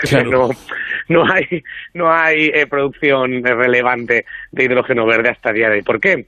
Principalmente porque, porque hasta el día de hoy realmente el cambio climático nos ha importado poquito, no nos vamos a engañar como sociedad, y nadie estaba dispuesto a pagar los costes de, de, un cambio de, de tecnología.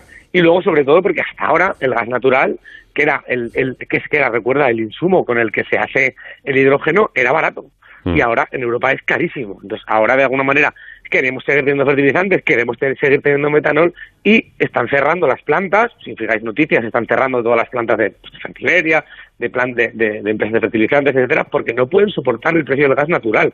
Entonces, el hidrógeno verde es una potencial opción para que, para que además de descarbonizado tengamos fertilizantes a un precio contenido por ejemplo. Claro, es que eh, efectivamente la, la, situación es complicada y, estamos, eh, bueno, yo leí eh, hace pocos días que la última fábrica que quedaba de, de, las célebres vajillas Duralex, con los que todos hemos crecido, todos los que tenemos allí una edad, pues, pues van a cerrar o han cerrado ya porque no pueden soportar el gasto energético. Y esto claro, es porque el gas es natural para sus para sus hornos de curado de, de, de, vidrio.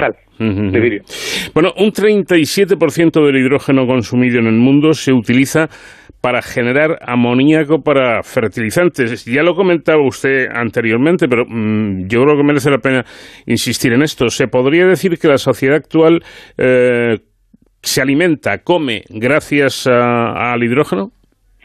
Eh, sí, sí, porque, o sea, sobre todo muchas veces, mira, se habla muchas veces de que la, agricultura es un sector contaminante, incluso yo hace, hace unos años eh, entendía, como entiende todo el mundo cuando le dicen eso, que debe ser por, por, por, porque los tractores emiten CO2, ¿no? Por así decirlo, ¿no? Al, al, a la tierra. Y lo que no nos damos cuenta es que hoy en día abonamos nuestros campos con eh, realmente con gas natural, ¿no? Porque es gas natural que en el proceso de, de, de, craquearlo, de romperlo, se emite CO2 para generar hidrógeno. Entonces, abonamos nuestros campos con gas natural, con hidrógeno, porque el hidrógeno es lo generamos con ese gas natural. Entonces, se emite mucho CO2 en el proceso de generar los, los, los, fertilizantes y entonces estamos abonando todos nuestros campos con hidrógeno o con metano, con metano que es gas natural.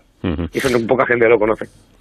Eh, pero más allá de su uso en la industria, el hidrógeno se está testando para la generación de calor, según explica el informe, parece que en este campo podría ofrecer ventajas a nivel industrial, pero no para calefacción en, en viviendas. ¿Por qué?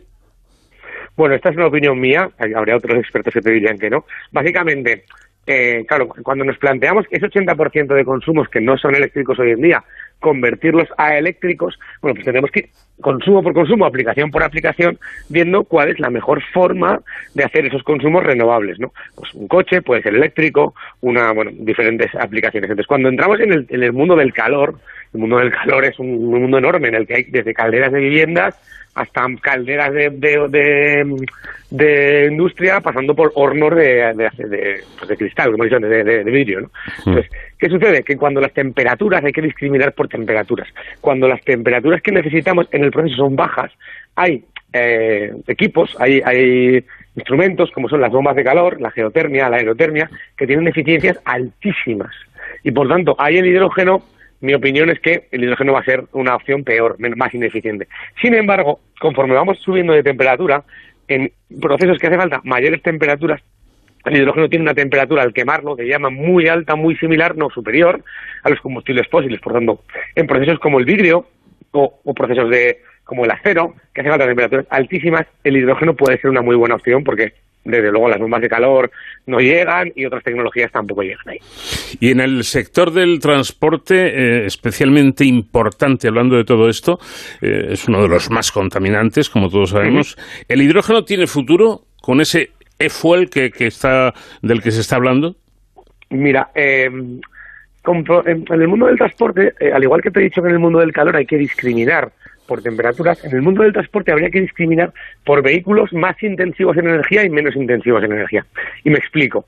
¿Qué es un vehículo muy intensivo en energía? Bueno, pues a mayor importante, a mayor peso tenga el vehículo, a mayor autonomía y a mayor velocidad más intensivo en energía. En un extremo de intensivísima energía estaría un avión que lleva un 50% de su peso en combustible, que va a 1.000 kilómetros por hora, que tiene autonomía de 10.000 kilómetros. Eso, ahí es donde el hidrógeno tendría grandes posibilidades, porque eso es casi imposible hacerlo con otra cosa que no sea hidrógeno, porque con baterías ni despegaría. Y sin embargo, conforme el vehículo tiene menores autonomías, menor peso, eh, por ejemplo, un ejemplo muy pequeño, pues no sé, un patinete eléctrico. Un patinete eléctrico tiene un peso tan pequeño que con baterías y una autonomía y una, una necesidad de potencia tan pequeña que con baterías de litio se cumple la función perfectamente, entonces no hace falta hidrógeno.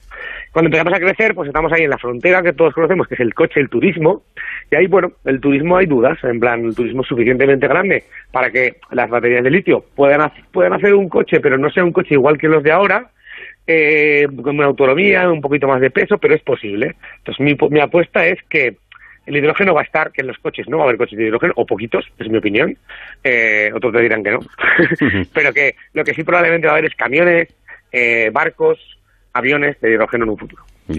Eh, le pregunto, ¿el, el objetivo hoy es convertir toda la producción mundial de hidrógeno en renovable y además aumentarla? Claro, por un lado estaría, lo que, el objetivo claro es la producción de hidrógeno actual, la de fertilizantes, la de metanol, convertirla a, hidrógeno, porque bueno, a, renovable, ¿por qué? Porque ese hidrógeno luego lo gastamos y luego se sigue gastando. Necesitamos fertilizantes y por tanto la única manera de descarbonizar esos usos es con hidrógeno verde, ¿por qué? Porque necesitan hidrógeno, no hay otra, no hay otra opción, no hidrógeno para las moléculas.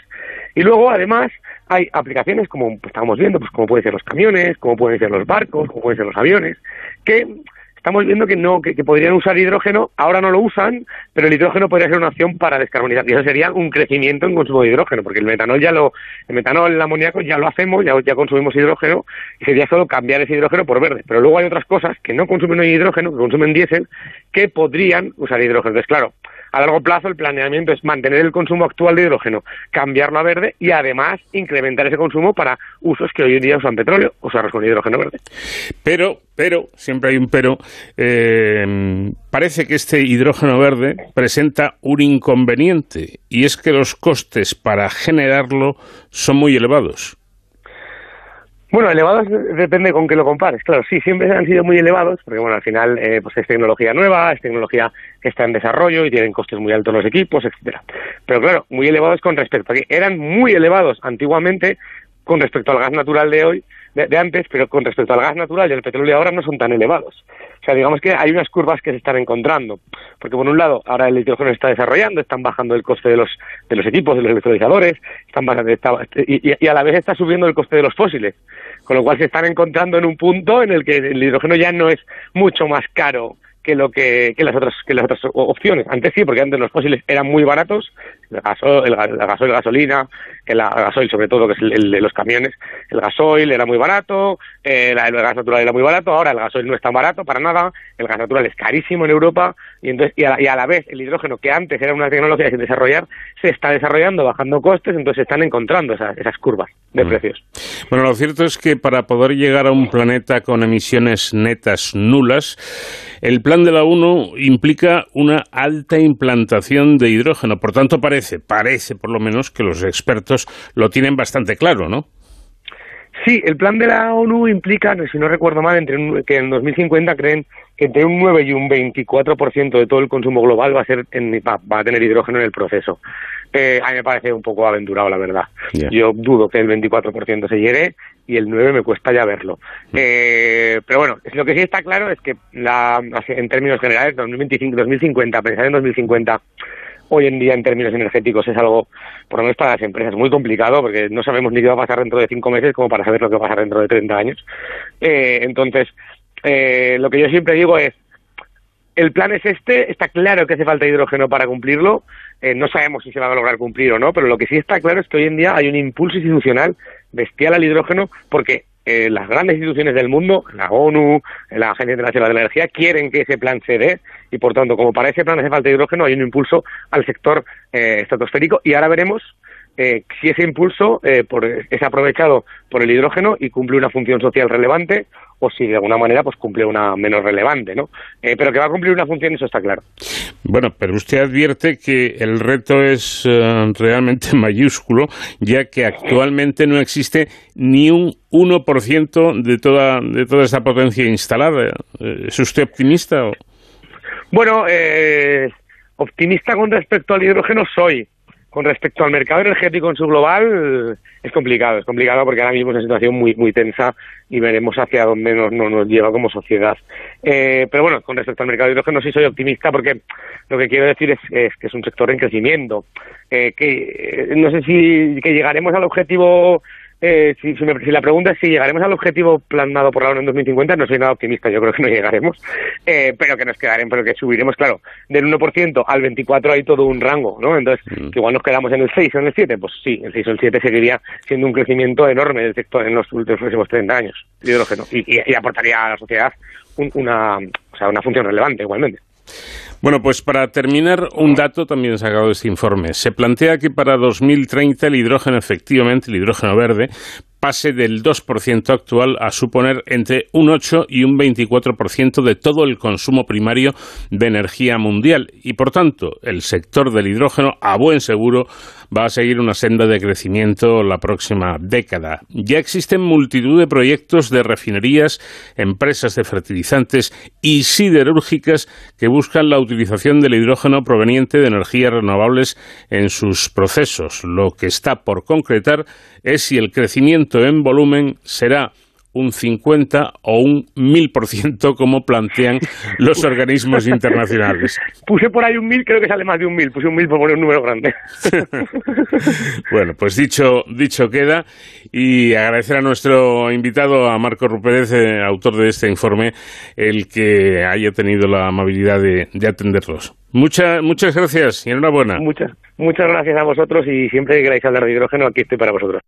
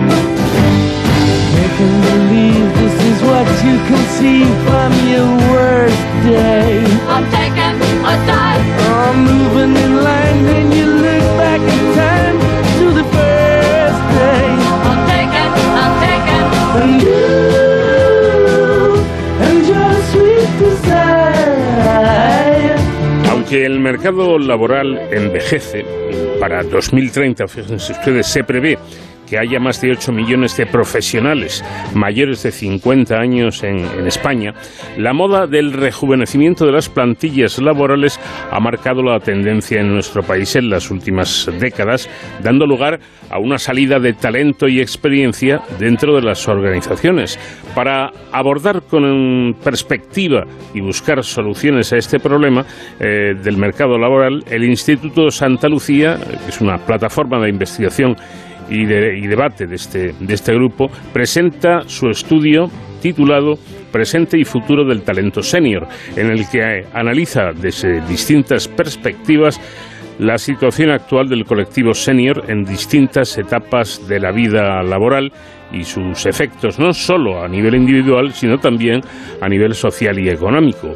Además, resalta la necesidad urgente de implantar políticas eh, privadas eh, eh, acompañadas de nueva legislación para garantizar que se mantiene el talento en las empresas y se protegen los derechos de todas las personas. Vamos a saludar ya a José Manuel Jiménez, que es director del Instituto Santa Lucía. José Manuel, ¿qué tal? Buenas noches. Eh, muy buenas noches, muy bien. Bueno, ¿realmente existe el edadismo, es decir, la discriminación por la edad en las empresas? Bueno, nosotros en este informe eh, hemos constatado que, sí. Eh, el informe lo hemos desarrollado con, desde, hemos visto desde diferentes prismas, hemos hecho focus group con diferentes personas de, de, diferentes edades, prejubilados, personas de, de 55 años que estaban trabajando, responsables de recursos humanos, expertos, incluso hemos hecho una eh, encuesta externa y hemos detectado que efectivamente en España eh, existe edadismo, existe una discriminación por edad, pero también hemos detectado que existe un, un lienzo en blanco eh, para poder mejorar ese problema. Eh, la pregunta es por qué ocurre esto, porque los expertos señalan que estos trabajadores seniors eh, son rentables, ¿no? bueno, en principio en España lo que se está produciendo actualmente es una, una, un ajuste de plantillas eh, a través de, las personas de, de, mayor edad.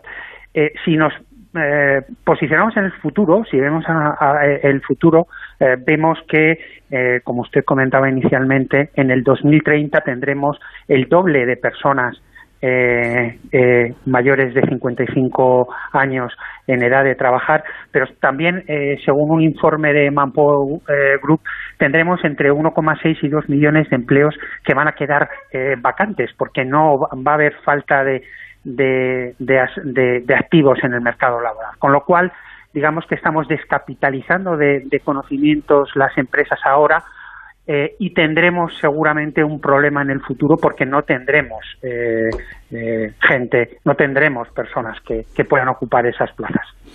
¿Y, ¿Y, esto por qué ocurre? Quiero decir, ¿por qué las prejubilaciones y el reemplazo mm, por trabajadores más jóvenes?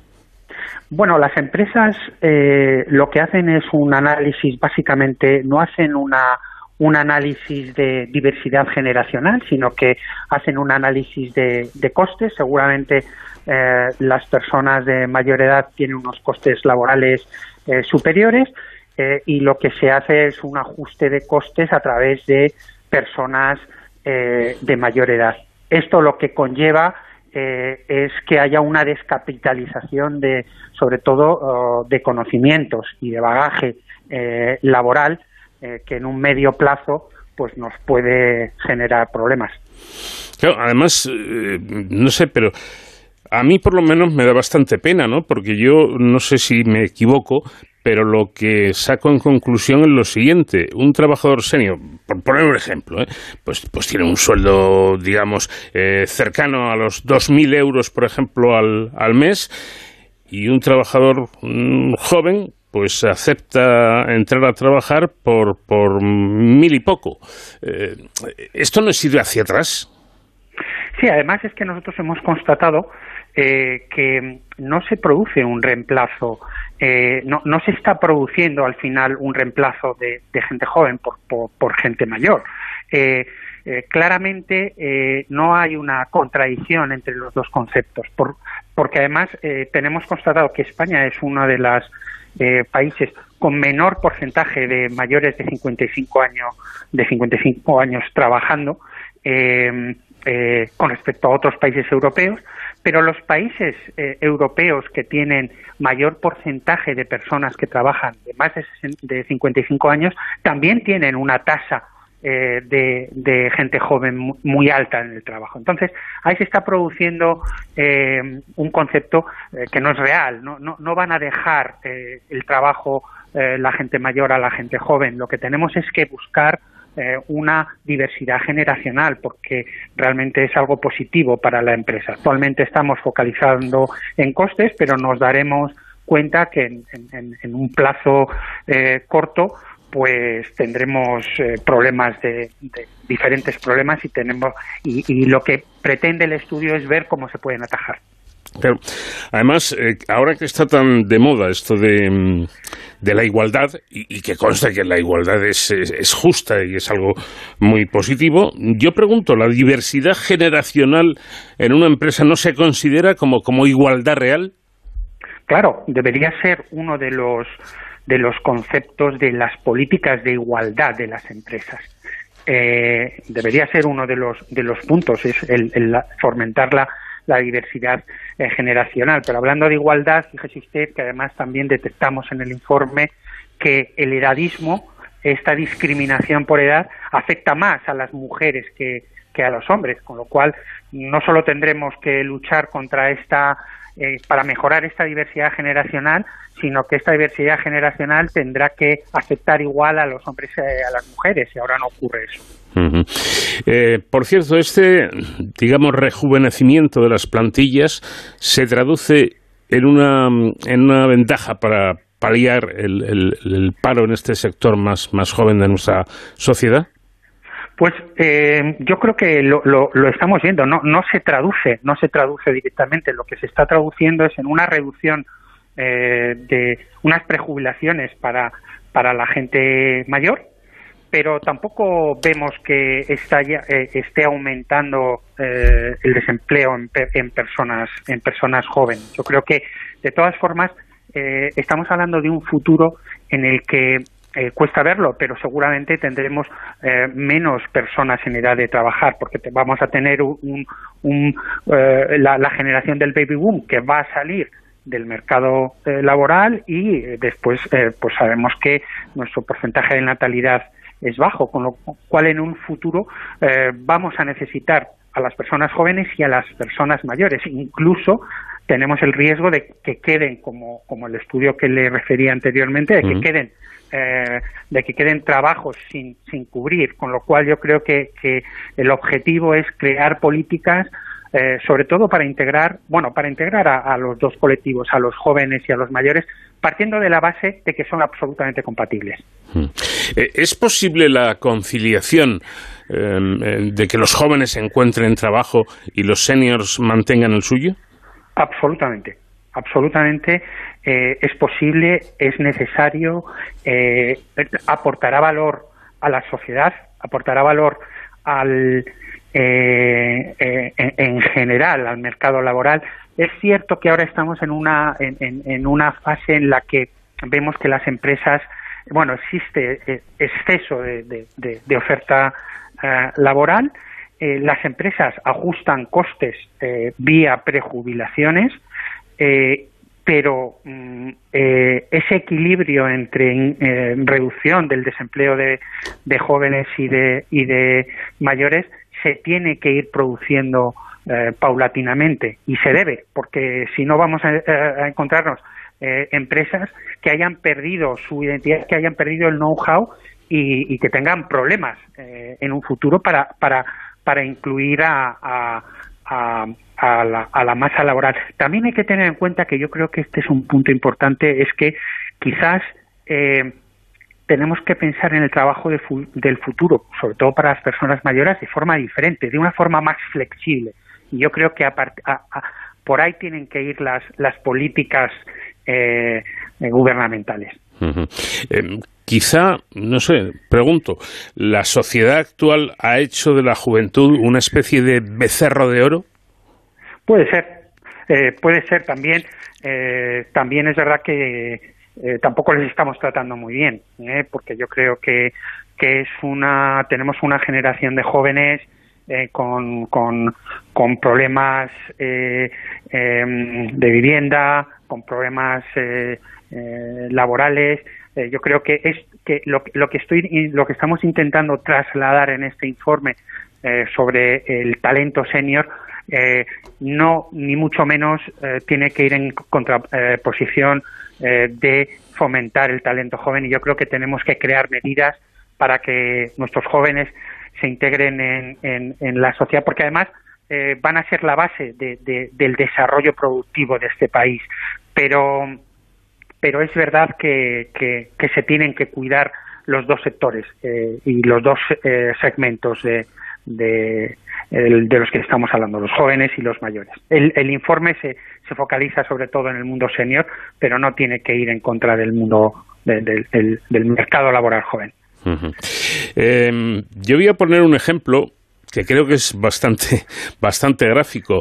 Eh, con todo esto de la, de la pandemia, los investigadores, al menos aquí en España, que han estado en primera línea para conseguir una, una vacuna contra el maldito virus, eh, no cobraban nada. ¿Y saben ustedes por qué?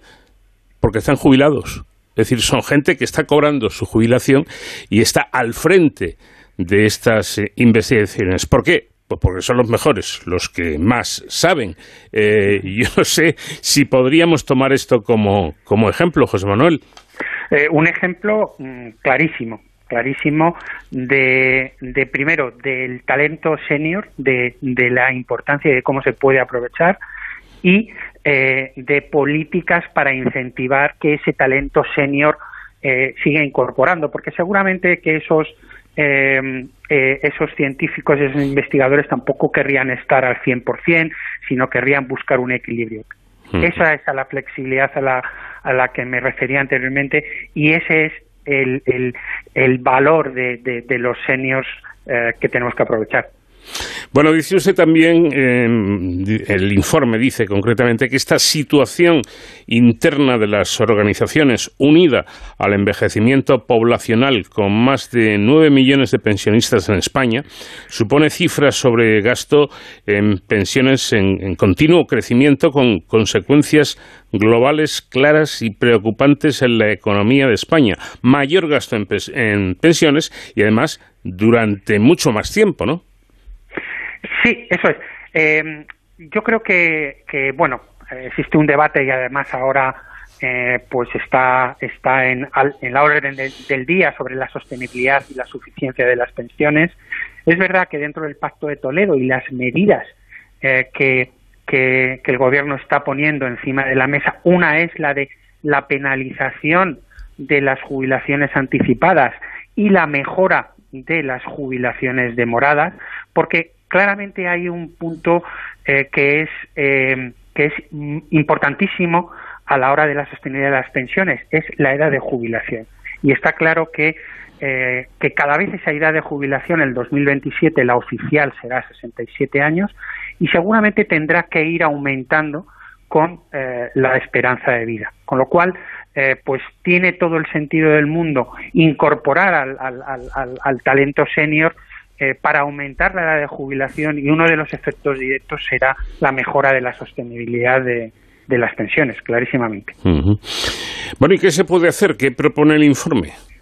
Bueno, el informe habla sobre todo que tenemos un, un lienzo en blanco, como eh, le decía, de, de, mejoras que hacer. Primero hay unas mejores prácticas que tienen otros países que nosotros las ponemos en el, en el, eh, en el informe eh, y se pueden hacer medidas tanto desde el mundo empresarial como desde, obviamente, desde la parte gubernamental.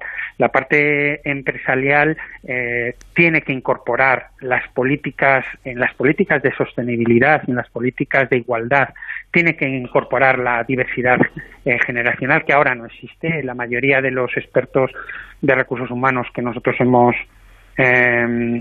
encuestado no eh, la mayoría de las empresas no tienen esa, esa visión de política de, de, diversidad generacional y eh, el, el, gobierno ya ha empezado a hacer cosas, como lo comentaba, eh, sobre intentar aumentar la edad de jubilación, pero tiene que, que buscar políticas, eh, apoyos, subvenciones, descuentos en cotizaciones y sobre todo el concepto de cómo poder mejorar la, la jubilación flexible. Eh, yo creo que, que tenemos ahí eh, mucho por andar eh, tanto desde el punto de vista empresarial como desde el punto de vista gubernamental, Y luego, claro, yo creo que hay que analizar un poco los casos, ¿no? Em, la opinión del, trabajador, las circunstancias del trabajo. Yo entiendo que hay trabajos donde la prejubilación, vamos, te viene, te viene estupendamente porque son trabajos más físicos que quizá a partir de una determinada edad ya cuesten llevar a cabo, pero hay otros donde no y donde el trabajador le gustaría seguir, pues ¿por qué no puede seguir?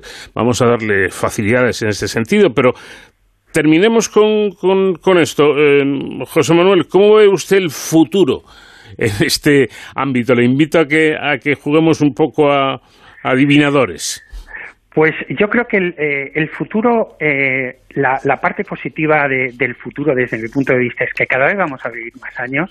Yo creo que cada vez vamos a vivir más años de, de forma saludable eh, la, la, la, población eh, en, un futuro se irá reduciendo porque la natalidad eh, no es baja, es baja, perdón, la, la, la, el, el, el, grupo, el número de personas que trabajan se irá reduciendo y tendremos que aprovechar, y yo creo, yo soy muy optimista en ese sentido, creo que vamos a, a trabajar en línea, de poder aprovechar el talento senior y como usted bien decía, no en todas las, eh, las ramas, en todos los trabajos tiene que ser igual, eh, tiene que ser de una forma flexible, se tiene que tener más cuidado en trabajos con un mayor esfuerzo que, en otros, pero yo veo el futuro con una integración de, del mundo senior en un mundo donde cada vez vamos a, vivir más y por suerte seguramente más saludable. Pues esperemos que se cumpla ese pronóstico. José Manuel Jiménez, director del Instituto Santa Lucía, muchísimas gracias por habernos atendido y enhorabuena por este informe. Muchísimas gracias a ustedes por la llamada. De cero al infinito.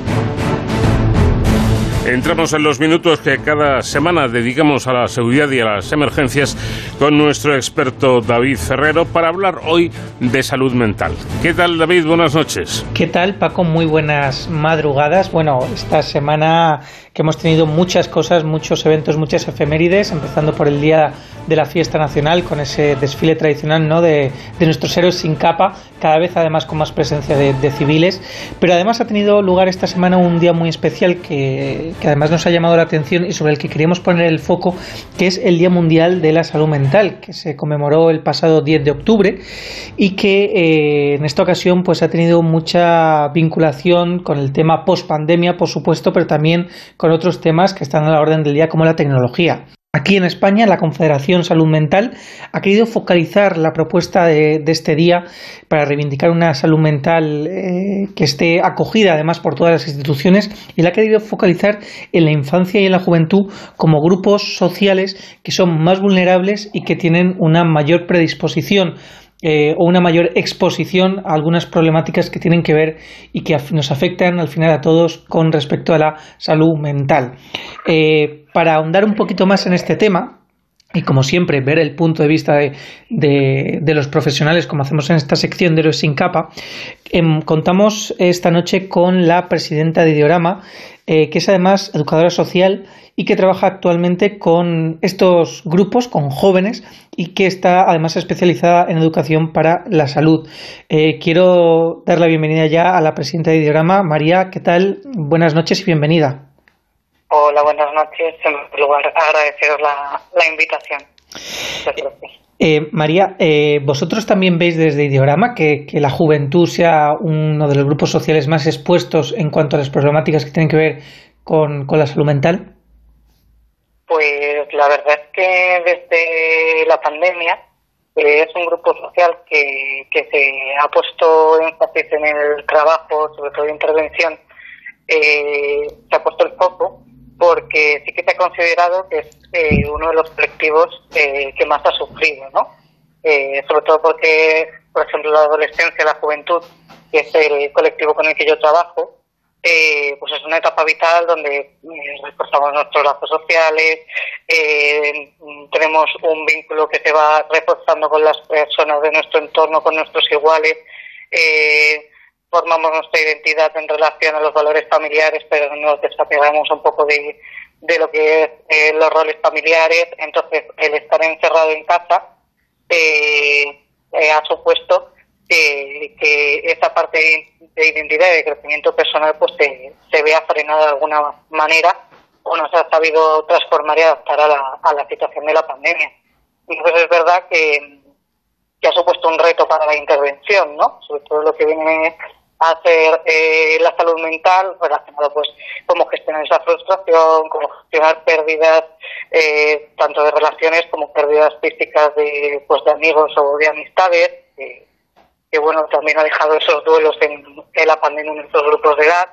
Eh, y por otro lado cómo nos relacionamos con esa soledad no que, bueno es uno de los temas que más que más se están abordando desde la salud mental con, con adolescentes y jóvenes. Esta salud no deseada esta soledad no deseada. Eh, en esto tiene también mucho que ver el tema de la tecnología, sobre todo cuando hablamos de jóvenes, eh, de adolescentes, el uso de la tecnología también puede eh, desembocar, agravar en algunos casos estas, estas conductas que nos estás comentando. Eh, vosotros, de hecho, habéis hecho un artículo que nos ha llamado mucha la atención sobre cómo la tecnología puede afectar a la salud mental. Sí, efectivamente, por el, por el día 10 de, de octubre, como comentabas al comienzo, eh, pues queríamos dar algunas, eh, algunas muestras de cómo eh, por la población joven y la población en general eh, puede verse afectada por un uso problemático de la tecnología, ¿no? Sobre todo en lo que a malestar eh, e interferencia en nuestra vida se refiere, ¿no?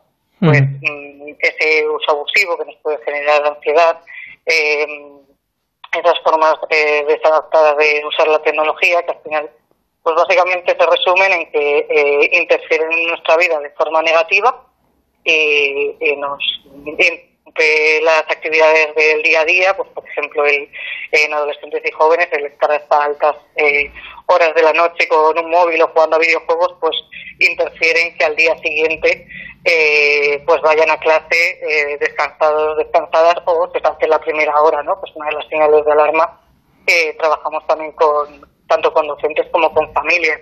Eh, pues aquí está habiendo un problema porque está interfiriendo. Y por otro lado, que esa interferencia produzca un malestar.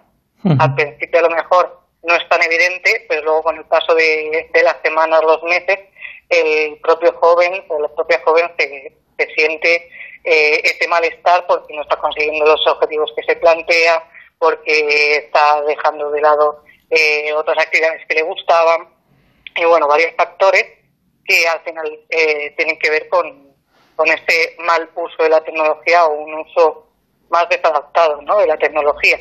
Y sobre todo en un entorno donde, eh, pues como comentábamos, post pandemia, que a lo mejor esta parte eh, pues es la única alternativa que tenían algunos y algunas para seguir conectados con su red de, de amistades, eh, pues ha hecho que, que se use de, de una forma abusiva y, y no controlada, ¿no? Es un poco la, la pérdida de ese control que también se usa mucho.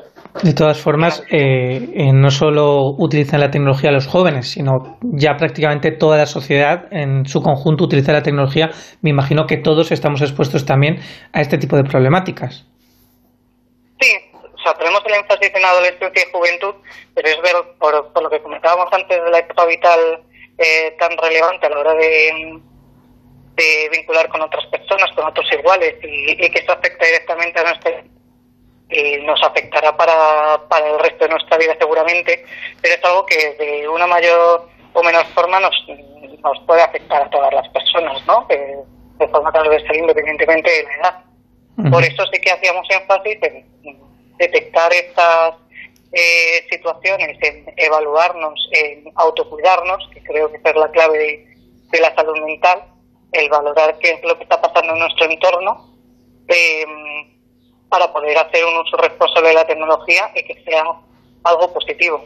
Claro, porque eh, eh, como bien comentas, eh, ese uso responsable tiene una parte buena, ¿no? Que muchas veces pensamos en la tecnología como algo negativo, pero eso está muy alejado de la realidad. Tiene como todo su parte buena y su parte menos buena, porque la tecnología también puede ser positiva para, para las personas, eso es innegable, pero también si hablamos de, de salud mental. Efectivamente, desde estamos siempre apostamos porque el uso de la tecnología eh, sea positivo, que son unas herramientas que han llegado para quedarse y que nos van a facilitar la vida. apostamos por ello. Eh, ahora bien, para que nos puedan facilitar la vida, pues tenemos que saber, tenemos que tener una serie de herramientas para que no se conviertan en un problema, eh, sino en, un aliado, ¿no? Es como, pues, si a un niño de a un niño pequeño de 10 años o a una persona de 16 años le das un cuchillo, pues a lo mejor se convierte en el mejor chef del mundo o eh, se dedica a hacer el mal. Entonces, eh, es una herramienta. Como ese cuchillo, pues tener un móvil, un dispositivo con acceso a Internet, es una herramienta que, lo que nos refiere a salud mental nos puede ayudar y de hecho cada vez eh, hay más innovación en lo que a, a mejoras de salud se refiere a través de la tecnología, pero claro, hay que tener en cuenta todos los riesgos, todas las eh, formas en las que nos puede afectar eh, de manera negativa, como decíamos antes, de ese malestar para prevenirlo y que, realmente pues sea algo que, nos facilite la vida y que nos ayude a, estar mejor también en nuestra salud mental. Y rápidamente, eh, ¿qué, ¿qué, consejos nos daríais desde Ideorama para, para favorecer o para cuidar nuestra salud mental y que la tecnología no nos afecte de forma negativa? Pues hay unas eh, pautas que normalmente eh, trabajamos no solamente en el Día de la Salud Mental, sino siempre cuando hablamos de, de, uso saludable de esta tecnología, que tiene que ver, por ejemplo, con la higiene del sueño, eh, que, bueno que está directamente relacionado con ese, con esta tecnología porque nos activa mucho a nivel mental. Entonces, el, el poder dejar el móvil una o dos horas antes de de acostarnos, pues eso nos va a ayudar a conciliar el sueño, por ejemplo. Ya sabemos que el, sueño está directamente relacionado con la salud mental. Luego, por otro lado, usando la propia tecnología, eh, existen diferentes herramientas, como por ejemplo en Instagram y en TikTok, que te ayudan a limitar el uso, ¿no? Entonces, el poder ser consciente del, del uso que hacemos de las redes, esto lo trabajamos, por ejemplo, con, esta población adolescente que hablábamos, eh, nos ayuda a, motivarnos a tener el propio control de, este dispositivo y con ello pues a sentir que estamos cumpliendo nuestros propios objetivos. Luego el, poder hacer actividades independientes de la tecnología, el hacer actividades al aire libre, compartir con nuestras relaciones sociales y que se nos olvide un poco el entorno digital también nos hace pues estar eh, más despejados y despejadas y, tener como otros estímulos que van a favorecer que, nuestra salud mental eh, mejore. Al final la salud mental se ve afectada por, muchas cosas de nuestro alrededor. Entonces, cuantas más alternativas tengamos, eh, pues mejor vamos a poder manejar eh, nuestra salud mental. Pues hacemos estos consejos nuestros de todos para ponerlos en práctica y como decía María, pues efectivamente cuidar nuestra salud mental que es muy importante para tener un bienestar completo, como bien nos recuerda la Organización Mundial de la Salud con motivo de este eh, Día Mundial de la Salud Mental. Eh, muchísimas gracias, Presidenta de Diorama y educadora especializada en educación para la salud, María Ferrero. Un placer. Muchas gracias a vosotros. Un abrazo. Pues Paco, con estos tips para cuidarnos y para protegernos, eh, nosotros volvemos la semana que viene con una nueva sección de Sin Capa aquí en De Cero al Infinito. Hasta entonces, ya saben, protéjanse.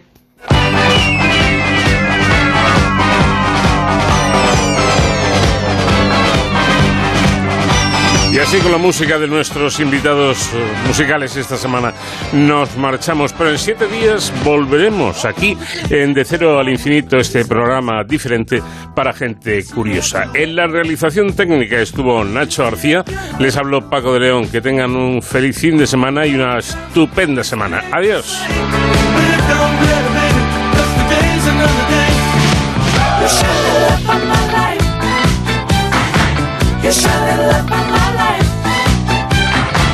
On my life.